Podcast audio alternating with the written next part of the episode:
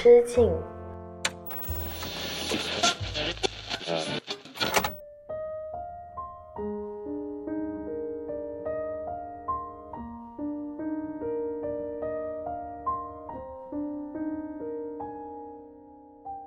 大家好，我是阿车，欢迎回到一人之境，这里是青年媒体我要我与你旗下的一档单口音乐类播客。今天这期一人之境呢，已经来到了第五十期了，不知不觉跟大家一路用音乐、用故事去陪伴，走了这么远的路。最近广东经历了一场大降温，又变成了回南天，所以早上起来之后，发现那个墙壁上都挂着那个水珠的时候，确实会觉得啊，这才是。广东给人的感觉，在这种潮潮湿湿、有点不舒服、黏黏腻腻的时候呢，我总是会想要听一些很清爽的歌曲。包括今天准备这四首歌，我觉得真的可以帮助，不管你是在南方还是在北方，都可以一扫现在这个天气带给你的这种心情上的阴霾。那今天这一主题呢，在开始之前，先让大家听这一首歌。这首歌呢，它的歌手也跟我上一期。准备的最后一首歌的歌手是同一位，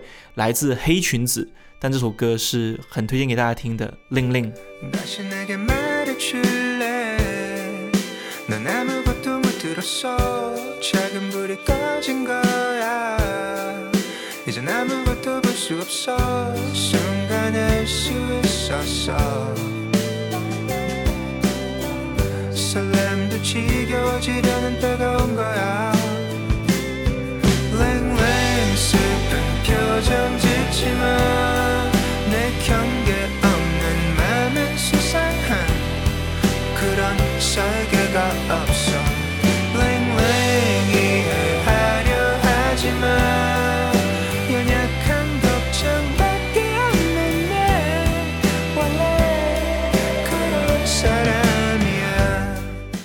其实今天早上出门去上班之前呢，我还一直在寻找着今天我的通勤 BGM 到底要挑哪一首。我挑了很多的播客节目，包括前阵子一直在听的洪晃的音频播客自传《歪打正着》，非常的好听，也推荐大家去听一下。就是一路上是晃姐姐陪着我去度过通勤这一段路的。但是呢，因为听了好多期了嘛，听了十几期之后就觉得有点疲惫了，就想听歌。但听歌的时候呢，其实也是很纠结啊，到底要听。听什么样的歌才符合现在这个有点闷热又有点不舒服的天气呢？直到黑裙子的这首《令令》一遍又遍的唱着《令令》跟《My Crush》的时候，那种心动，还有像一股吹向你的心房的那股清风的那种。感觉真的非常的适合这种天气下去收听。那今天给大家分享的一个主题呢，其实是最近我的朋友大宽也有跟我讲的一句自称醍醐灌顶的一句话，叫做“坏事还没发生你就提前焦虑，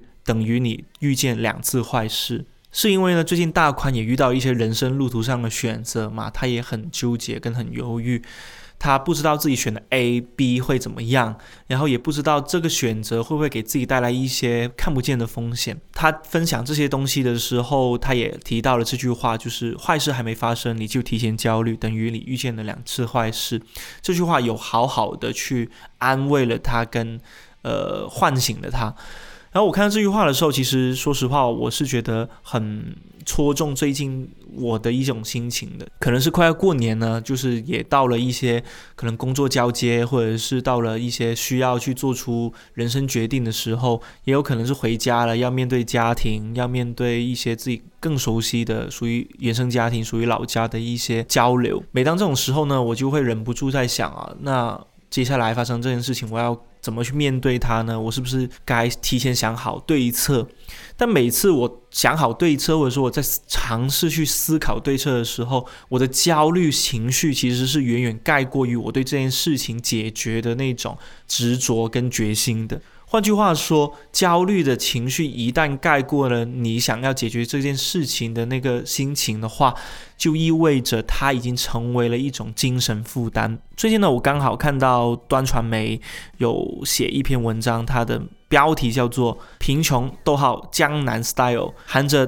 土汤匙出生的韩国青年们，还有撕不走的穷人标签。大家知道《江南 style》这首歌是一首非常经典的 K-pop 歌，但是它后面代表的其实是韩国首尔的江南区。那江南 style 其实就是富人 style，在那边的人呢，其实不管是男人、女人，他们。都是有自己一套生活的风格，他们出行要开什么样的车，每天下午要去哪家店喝下午茶，出行要住什么样星级的酒店，都有他们一套的玩法跟秩序在里面。但是在韩国，有很多生活在韩国首尔这个首都城市的年轻人们，他们其实都不是首尔本地人，他们可能都来自于京畿道、大邱、庆尚南道各种。韩国周边的那种城市的那种年轻人，他们为了去追寻一个首尔梦，他们可能就去到韩国考上韩国的大学，又或者是。在自己老家大学读完书之后，想要去首尔去找工作，融入首尔，甚至想在首尔买房，成为这个城市的一份子。但往往的在韩剧或者是韩国电影当中，这一类的呃所谓的含着土汤匙出生的韩国青年，都会陷入到一种困惑当中，就是不管自己再怎么努力往上爬，甚至有点像透支生命的方式去工作，他们都很难逾越阶级。之间的这种巨大的鸿沟，所以在端传媒这篇文章里面，他讲的一个故事，我觉得还蛮有意思的。他描述了一个三十八岁的韩国男生，叫做金佑镇，是一个长得高高瘦瘦、斯斯文文、戴着一副银框眼镜的一个挺温文尔雅的一位男生。但这个男生呢，他其实有个特别点，是在于说他是住在考试院的。什么意思呢？因为在韩国呢，有各大的考试院都是那种你要考进去了，你才进到这个编制内，或者是进到这个体制内工作的很庞大的一个青年群体。而这一位金佑镇呢，他就是一年三百六十五天都几乎住在自己的那个考试院里面。呃，他自己也说了，住在考试院其实不是什么值得说出来的事情。因为没钱，他才会选择住考试院，不然的话，他自己有可能就找一个房房子去租，然后就可能每个月就花几千块的钱去还这个房租，同时一边去找工作了。他是没得选，他才这样子住在这个地方。而金佑镇呢？也来自我刚刚说到的庆尚道的乡下，他北漂到首尔工作已经两年的时间了，基本上都是住在考试院或者是跟朋友合租。而他当时呢，就住在江南区的公司附近，江南区就我刚刚提到的富人区，就有点像 CBD 的这样子的地方。这个考试院呢，月租是五十三万韩元。大约是三百九十六块钱美元，那就是大概换算成人民币是一千五百块或者一千六百块左右吧。然后这里呢，大多数是一些就是五层楼以下的老式独栋住宅，然后后面呢就慢慢变成了呃来在江南上班的人住进去的考试院了。端传媒的记者跟着金佑正走进这个考试院的这个房子里面，真的是。窄到什么程度呢？就真的进去之后，你会看见一个巨大的置物架，上面放满了他的私人物品跟他的衣服。然后他连转身去坐到自己床上，还得要小心翼翼的防止那个自己的腰跟屁股会撞到那个墙角或者是那个桌角边上。这个只有两平的房间里面呢，放了单人床跟桌子，然后边上还有一些晾衣服的衣杆。一百八十四公分的金佑镇，他几乎无法在房间里面自由的伸展。然后下班之后呢，他就直接干脆坐到床上去用电脑跟看电视。其实，在韩国首尔有很多像金佑镇这样三十八岁了，已经算是。不年轻的一个年纪了，依然是生活在这个困难的环境当中。然后他自己也承认了，他自己欠下了一些债务，因为他在北漂所有的前两年基本上都没有找到工作，只能一直在刷信用卡去负担生活费，所以就欠下了将近三千万韩元的卡债。现在大概他还有两千万要还，两千万就大概是将近七八万这样子的一个金额了。即使他不吃不喝不交出来还钱，也要花一年的时间才可以还上这笔债。其实，在韩国有个说法叫做“地狱苦”，地狱苦呢，就是在地狱中感受痛苦，就很像是韩国那种三种不同住宅、贫穷住宅那种形态的一个统称。包括大家如果有看过《寄生虫》这部经典的韩国电影，近几年很出名这部电影，它里面讲的那个主角，他就是住在那种半地下房，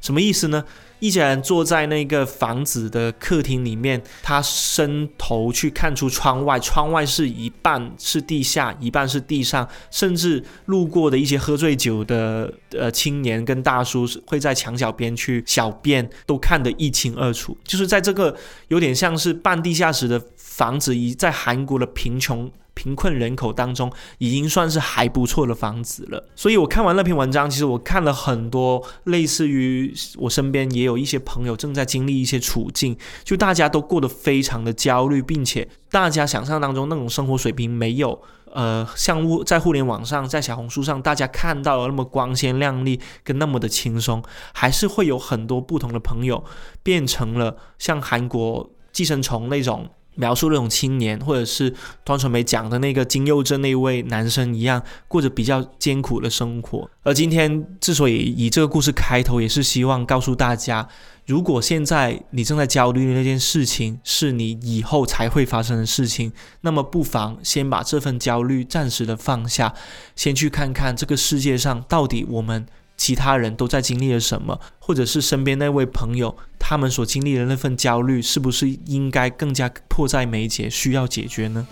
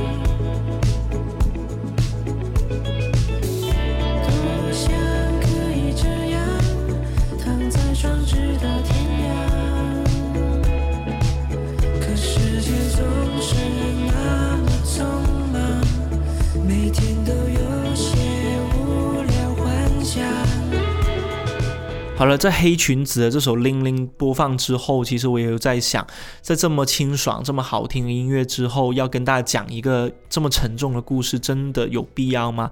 但我确实有点不吐不快的意味。我越来越发现，身边的大家都过得很焦虑，甚至在互相的比较。我想起最近我跟一位朋友吃饭，我跟他都是同龄人嘛，都是三十岁的人，然后我们就聊到了这几年自己的一些生活。理念、生活想法有没有发生一些改变？那个朋友他就说了，他越是进入到一段自由职业的时间，他从各大公司出来之后，尝试自己去自由职业，待在自己的出租屋里面。然后他又是一个 J 人，所以他每天很稳定的、固定的时间起床、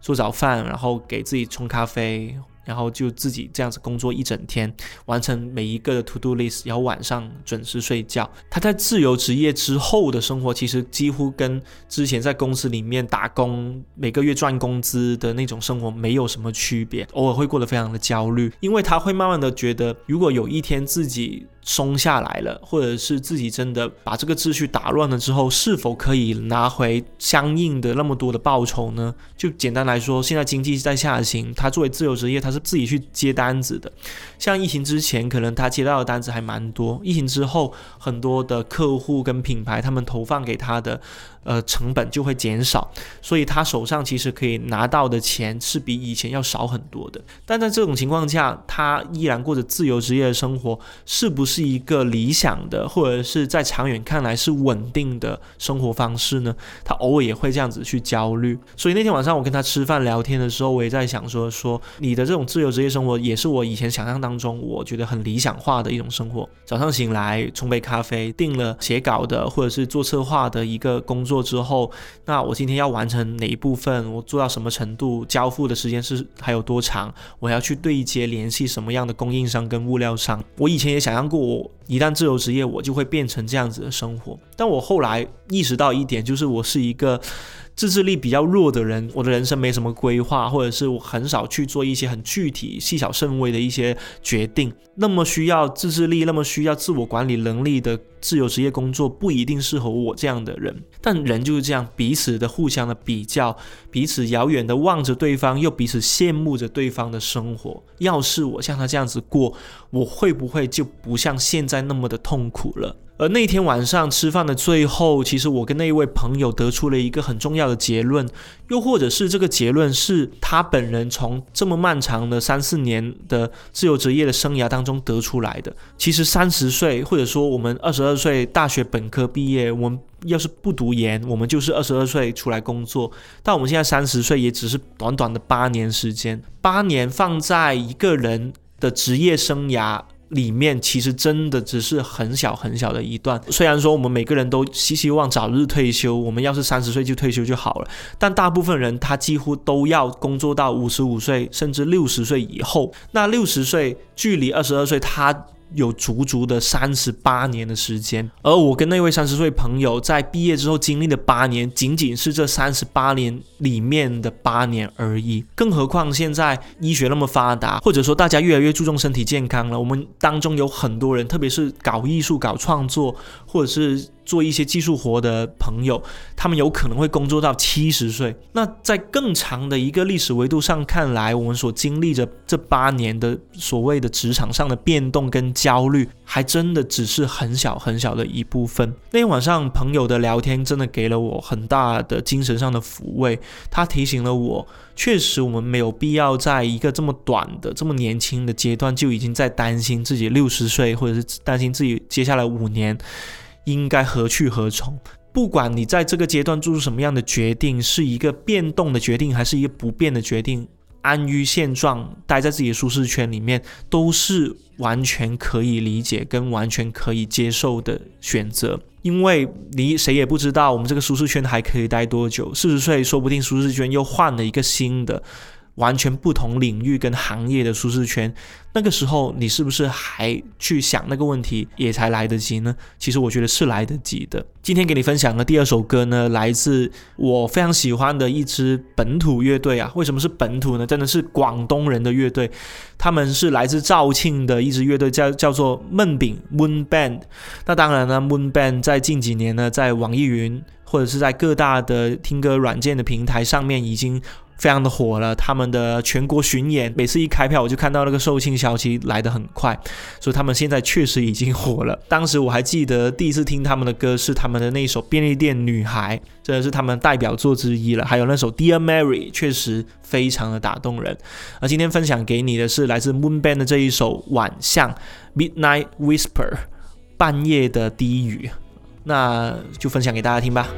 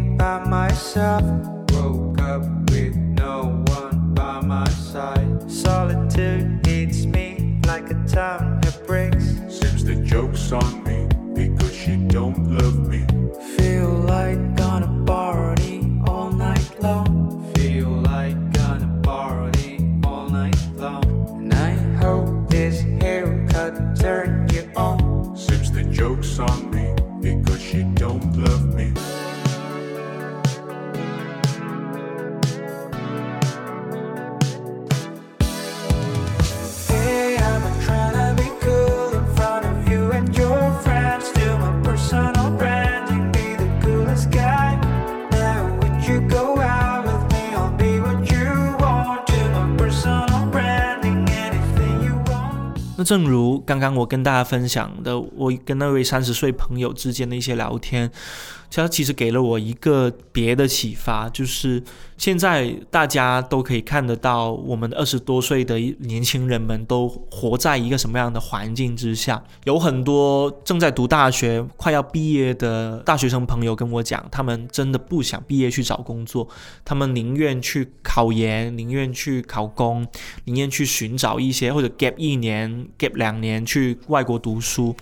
他们都不想那么快去面对就业的压力，因为他们觉得真的很难找，或者真的找不到。这个确实也是事实，就是大家求职找工作越来越难。变相了，也让大家逃避现实的选项变得越来越丰富了起来。甚至有些朋友说，大学毕业，甚至是九八五二幺毕业的又怎么样？我不如当个博主，拍自己的视频，拍 vlog，拍自己的种草的东西，或者是我对音乐、对科技、对美妆有自己的见解，那我干脆就成为一个独立的博主，我拍视频就可以赚钱了。但现实当然没有想象当中的那么丰满，我身边有很多当。博主的朋友也依然只是仅仅的温饱而已，甚至有很多人是温饱都做不到，只能靠家里或者是朋友的接济，才可以把这一份博主的事业维持下去。这给到我一个很大的冲击，就是大家其实都活在一个很拥挤的环境之下。这种拥挤不是说机会的拥挤，而是求生欲望的拥挤。每个人，不管大家是找工作也好，或者是去呃考研、考公、考编、出国留学也好，都慢慢的陷入到一个焦虑当中，就是时间真的非常紧张。我要是在两年之内我没有办法做五份实习，我就落后给别人了。我要是在三年之内我累积不了二十万的财富，去给到我一个很安心的，可以让我。裸辞，放心去追逐我自由生活的这么一个资本的话，我就已经输给我的同龄人，甚至输给比我年纪更小的年轻朋友们了。大家慢慢的就会把网上那些活得好跟不好的人都变成了自己生活当中那种参照物，甚至放在自己的职业生涯当中，它变成了一种职业生涯的催化剂。就赶紧的，我现在是一只小鸭子，我现在是一只小鸡，那我赶紧打一针的催化剂。催熟剂，我就赶紧变成一只母鸡，变成一只可以被人宰割、可以长出好吃的鸡腿，甚至我会变成一只漂亮的、有人照顾、有主人去买下我的一只宠物鸭子。大家慢慢的都变成是那种，我明明还是个小鸭、小鸡，我就盼望着，我就迫不及待的想要让自己成熟起来，赶快的在二十五岁之前有自己的原始积累。职业生涯的积累，在三十岁之前就有自己的资本积累，太多太多这样的例子了。要对比起我跟那位三十岁朋友所讲的八年，哪怕我们从二十二岁干到三十岁，八年的时间，在我们职业生涯当中也只是小小的一段而已。那为什么大家都会？他除了一些客观的条件跟现在大环境不好，对于创业的一些风险也更高之外，它更多的像是一种互联网信息的堆砌。真的，像我身边有很多朋友，他们甚至连呃下班，甚至是实习回学校宿舍，他们在路上也要听一些真的有用、有价值，对于自己的专业。有有帮助的一些播客，然后甚至有些朋友周六日还会去进修啊，去上各种的成人补习班。当然，也有另外一部分的朋友呢，他们是过得非常的自洽的，他们就完全躺平了，周末也只是躺想躺在家里什么都不干。那我觉得这两种不同的生活方式都有相对来说都有一点点的极端，无论你是极度的卷还是极度的躺平，它都好像不是我们应该有的一种属于二十多岁的一个。好的生活节奏。当然，讲到这里，我又想起了最近刚好看那一部都在看的韩剧嘛，《Long Time No Sex》，好久没做。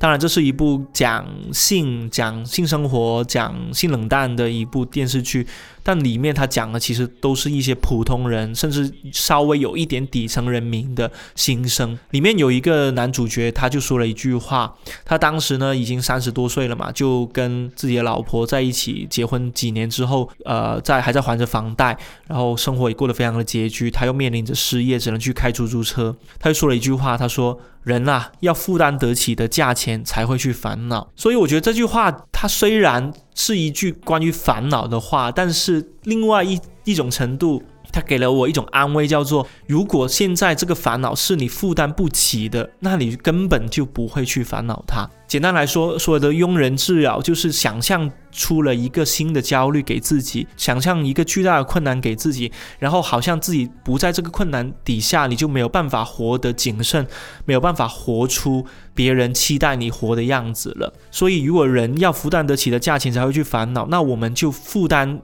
那些我们负担得起的东西吧，不要额外去给自己增加一些心理上的压力了。也许是现在我们都需要去思考或者需要去调整的一些生活的理念。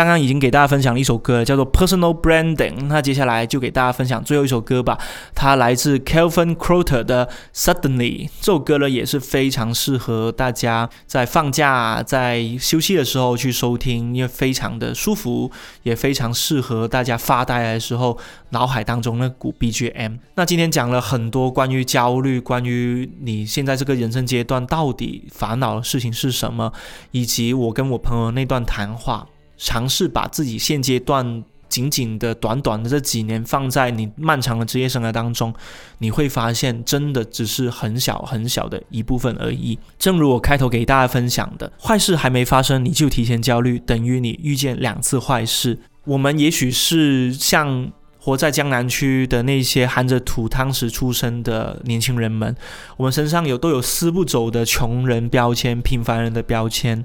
但是我们要做的事情是往前看，不要回头，因为回头本身就是一种痛苦的来源跟痛苦的重温。